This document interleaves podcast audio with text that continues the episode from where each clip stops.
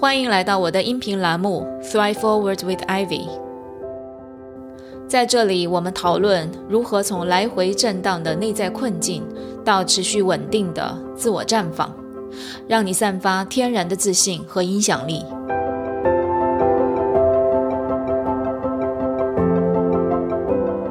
这里不是心理疗愈栏目，这里是拉伸你的认知、丰富你的洞察、锻炼你自信心肌肉的知行合一教练 Ivy 的频道。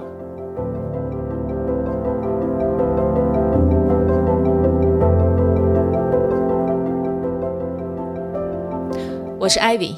一起来。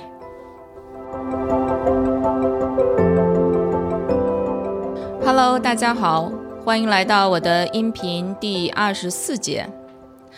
啊，我前一段时间在厄瓜多尔旅行啊，去了两个星期的时间，所以我的音频又停了几周，内心有一点愧疚。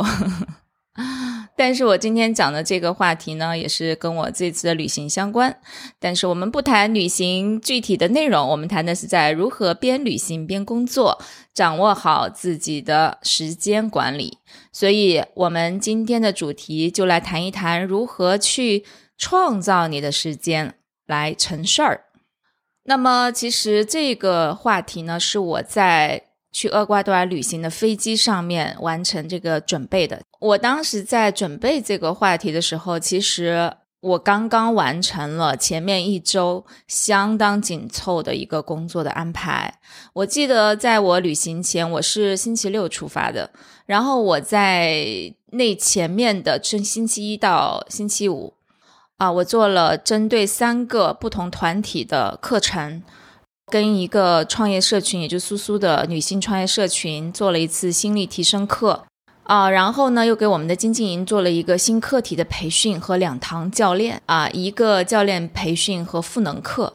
啊，然后还做了一篇关于极简主义的读书分享啊，并且录制剪辑了一期播客和两个短视频啊，同时我还完成了欧文亚龙团体的一个小组。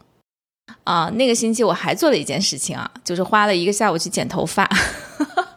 因为要旅行了，这个头发必须得捋一捋。还有就是这个日常的生活呀，要带娃呀等等啊。所以我在做这个回顾复盘的时候，我就在想说，哇哦，那个星期真的是发生了很多很多的事情，而且这样的一个工作节奏，在我过去，我觉得我是不太能承受的。我怎么能给自己安排这么多的工作？但是当我旅行出发之前的那个晚上，我完成了这个蜕变营的答疑，倒数第二次答疑，然后我就看了一下我的日程表，这周满满的工作都已经圆满完成了，不管是大事件还是小事情，基本都完成，而且效果还都相当不错。所以呢，我也在思考这个问题啊，就是说对比我过去。无论是以前在公司上班还是自己创业，感觉我是没有办法在短短一周完成这么多事情的。就不说别的，我们说录制和剪辑一期播客和短视频，我觉得这件事情都会花我一周时间。然后去备一个新课，而且是跟这个近一百人的创业社群做现场的分享和心力的疗愈，这些其实都需要花我很多时间去准备的。毕竟，我觉得这也是我第一次跟这一些就是认知和情商极高的创业者社群做专业课程，而且里面本身都有很多的教练和咨询师。所以，按照我过去的思维，我一定是会觉得我要花好多好多时间准备，就是这里面的就是这种心理建设、情绪建设，我觉得都会花我很多时间。所以呢，我也在思考，就是在我那天去厄瓜多尔的飞机上面。我就觉得说，嗯，好像是一个很好的机会来对我的时间管理做一个复盘，因为我们在创变社、在蜕变营和精进营都有一直在教大家时间管理，而且，呃，它已经不再仅仅是管理时间了，是吧？大家都学过我们的课程的话，一定知道说，其实我们不是在管理我们的时间，我们真的是在管理自己的人生，在规划好自己的人生，而且。当我们知道了这里面的底层逻辑的时候，我们会发现说，我们其实没有必要让自己的时间长长的被挤占，我们是可以做好规划，甚至我们可以去创造时间来为自己服务，来成事儿，做自己认为重要的那些事情。所以呢，呃，我就给大家就是复盘几点，就是我这几年的一个时间管理，在时间管理实践上面的心得，它让我的生活产生了极其重要的几个变化，希望对大家有所启发啊。那么这里面，我觉得第一个极其重要的变化，就是我对自己的生活和工作，从过去的顺其自然、随遇而安，转变为现在会去主动规划和设计，并且安排合理的时间去完成。请注意哈，我说的是对我的生活，而不是对我的时间。毕竟，时间本身它并没有啥意义。我的任务不是要把我的时间填满，而是为我想要的生活安排出时间来，然后让我的生活、让我的目标得以实现。这对我来说是一个重大的转变。为什么？因为它让我改变了过去两个坏习惯，一个就是不知道我的时间用来干什么比较好。然后我会安排上一些无关紧要的事情，或者随便什么事情都会往我的日历上面放。相反，当我对自己的生活有主动规划意识之后，我花了大量的时间来思考，我到底要什么样的生活？我要把我的事业做成什么样子？我想要跟什么人一起工作？我的目标是什么？我一年、三年、五年和十年之后，我要成为什么样的人？做成什么样子，在哪里生活，我身边都有谁？那么这些都是我想要的生活，然后我就会非常明确 我要怎么去实现，我要花多少时间，以及我在什么时间做什么事情来实现这样的生活愿景。其实就是一个以终为始来倒推，对吧？这是我的时间管理的践行，让我产生的第一个重大的改变。就是我知道我的时间是用来干嘛的。那么第二个被改变的坏习惯就是，我过去觉得安排日程是一个可有可无的事情。我打开日历看到一些工作，我就会觉得有压力、有压迫感，尤其是自己主动放上去的，又不是老板给自己安排的，我就会怕自己完不成。而且实际情况也是，确实有很多完不成。最后我就不想给自己安排日程了。我现在的学员在践行创变社时间管理的时候，他们也在面临这个问题。比如说，过去他不给自己安排日历的时候，觉得还挺好的，反正每天就是这么过。那么到现在安排了，反而有很多完不成，拖到第二天，然后他觉得很挫败，想躺平。然后我告诉他，这个太正常了，因为过去是我们的猴子脑在掌控，他想干嘛就干嘛，当然很爽，是吧？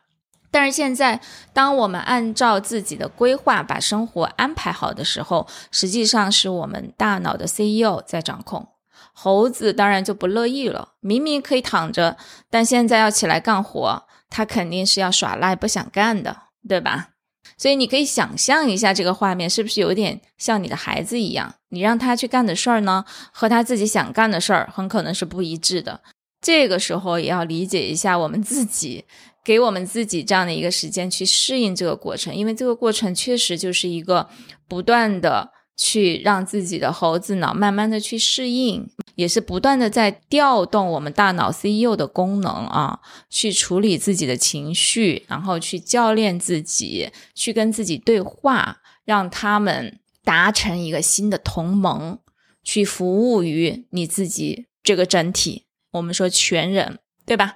总之呢，就是翻看我过去几年的日历，这个过程我都经历过。我们在创变社学习的时间管理的底层逻辑和思维方法，都会帮助你在偏离轨道的时候，不断的回到原来的轨道。那么这个是第一点。那在复盘我时间管理的时候，第二个重要变化就是我很少过度准备，也就是。我给自己多少时间准备，我就会在多长时间之内把它完成。不能说百分之百啊，但是呢，绝大部分都能做到。这个是我过去的软肋，因为我曾经是个完美主义型人，总是觉得准备的时间不够，加班加点，甚至做到深更半夜是常事儿。但是呢，经过这几年的实践下来，我发现几乎所有的工作都可以在你给自己规定的时间之内完成，前提是你可以在这个时间之内高效、集中，甚至心流体验的从当下去创造。当然，这里面每个人的经验和实际操作不一样啊。对于我自己来说，我不会提前太久给自己准备，尤其是在我的专业范围之内的工作，我不会让自己提前太久准备。但是这不代表我事到临头才开始思考这个话题，right？我可能在日常工作和生活当中就在慢慢积累这方面的思路，在头脑中早就开始规划起来。包括我准备的这个音频话题，实际上是我在旅行前一周剪头发的时候，我想到，哎，我可以来分享一下大概的思路，其实已经有底了。那么实际把它成型呢，是在飞机上面进行的。就是从剪头发时候开始产生这个创意，然后 在我乘飞机的过程当中，从当下去创造。所以日常带着觉知和意图，不断的去积累思路和创意素材，在实际操作的时候，可以帮你节省很多时间。它可以帮助我们在短时间之内完成高效的创作。另外就是放下完美主义啊。把你的时间规划当成一次小型的考试，时间到了就得交卷。你会发现在这么短的时间，你完成的工作比你想象的好多了。我记得我上学考试的时候，我常常会有这样的时刻，就是啊，时间快到了，然后在那儿挥笔疾书，在那写作文，在那儿答那个思考题，对吧？然后感觉这个思路不断的在涌现，不断的会有文字在笔下出现，然后。到交卷的时候，发现哇，密密麻麻的，然后写了很多，而且确实就是那种心流的状态下面做的一些创造，觉得还不赖，对吧？觉得确实还不错，所以我觉得大家也可以去试一试这样的方法。那么第三个，第三个重要的变化就是，我前面一直在谈工作、谈安排，大家可能会觉得说，哎，你把自己的生活、工作安排的那么满，真的好吗？我还是喜欢慢生活、慢节奏，好好的享受生活。其实啊，我想问你说，我们真的是在慢生活吗？在享受生活吗？还是一边在感叹自己有很多想做的事儿，一边又对自己的时间无能为力呢？但是如果我们可以在有限的时间之内把我想做的事儿都做成了，我生活的每一天都在接近自己更想要的样子。你的心情又会如何呢？这个时候，我们反而更能放下心来去享受生活吧，对吧？而且我们有更多的时间来玩耍、来休息、来旅行。所以我们在时间管理当中有重要的一条，就是先安排好自己休息和玩耍的时间，再去安排你的工作，享受玩耍，也享受工作。就好像我们一个半月之前去了加拿大一趟，一个半月之后又在厄瓜多尔旅行。而且在世界各地居住和工作本来就是我的一个梦想，工作和玩耍的状态呢可以做到无缝切换，所以我几次旅行出来也在践行这样的一个无缝切换。比如说晚上回到住的地方或者等飞机的几个小时就来工作一下，玩的时候就全身心的玩，然后工作的时候又可以全身心的去工作。那像我在旅行中间发了大概三四个短视频，然后发了两篇公众号，完成了一个播客话题的准备，然后后来还做了两次教练和一个我们蜕变营的结课仪式，也是在旅行当中完成的。所以我想说的就是说，时间完全是可以在我们的掌控当中的，不要轻易对自己说我没时间，我没时间做我想做的事儿，我没办法。这是你对你自己人生不负责任，也是对你自身潜力的一种压制和亵渎。当然，我觉得一定会有意外啊，你可能就是没有办法在规定时间之内完成你的任务。比如说，我那个星期的工作很多的时候，我确实是有意外的，就是。我本来是计划在两个小时之内完成短视频的录制和编辑，但是因为我对技术的不熟悉啊，加上拍摄软件的意外切断，导致呢我花了整个下午都在这件事情上面。然后当天晚上真的熬夜去准备第二天一早的这个心理提升课，完成了三个小时的课，还有教练。其实我是很疲惫的。当时我就有一个念头冒出来说：“哎呀，我要不然就把晚上的这个给金经营的培训改时间吧，因为我觉得实在是有点累啊，有点累。”但是我的大脑 CEO 帮我给打住了，他跟我说：“你怎么就知道你不行呢？”然后我就我确实克制住了想要做逃兵的欲望。然后我又回忆起以前我做蜕变营课程设计的时候，常常就是在夜里完成的，好像熬夜的时候，这个心流体验、这个创造思维不断的涌现啊。那么现在很少熬夜，但是这个能力我还是有的，就是偶尔熬夜一下，但是第二天我还是可以去交付的，去做我该做的事情。我觉得这个能力我是非常自信的，所以在那天我就小小的休息了一下，然后又开始去备课啊，去准备晚上的课程，然后呢。果然在规定时间之内完成，我的日程就照常进行，丝毫没有被打乱。当然，每个人情况不一样哈，我觉得你需要评估你自己的情况，然后需要进行调整的，还是可以调整，给到自己调整的余地，不要把日程安排的特别满。尤其是当你刚刚开始做时间规划的时候，一定不要把自己的日程安排的特别满。所以呢，这个就是我的时间管理复盘。我复盘的三点最重要，对我来说帮助最大的三点变化，一个就是从被动到主动；第二个就是在规定的时间之内把任务完成，从不过度准备；第三个是享受玩耍，也享受工作，一定要给自己休息和玩耍的时间，然后可以更好的帮助我们进入到工作的状态。那么这个就是我的时间管理复盘，哪一点对你特别有启发呢？希望你告诉我。然后从四季度开始，我会通过我的企业微信，是我个人的企业微信啊，每周为你提供一条我的私房干货分享，用简练的语言或者是短视频为你揭开更深的道理。这个是我的一个新的践行。因为想要跟大家有一些互动，也建立一些更深层的连接。如果你还没有加我的企业微信，请进入到公众号 Thrive 创变社，Thrive T H R I V E 创变创造变化，Thrive 创变社，你可以进入到公众号的目录。点击联系我们就可以扫码加我，而且这个就是我，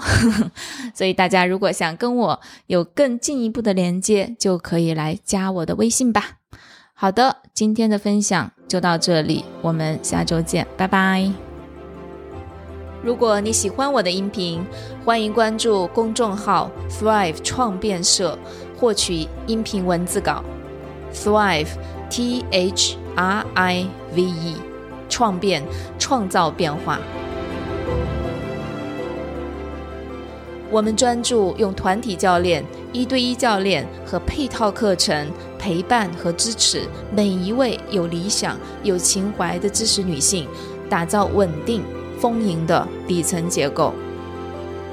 我们用教练向内探索，我们用行动向外表达，实现个人。家庭和事业齐头并进，一起绽放。加入我们，一起创变。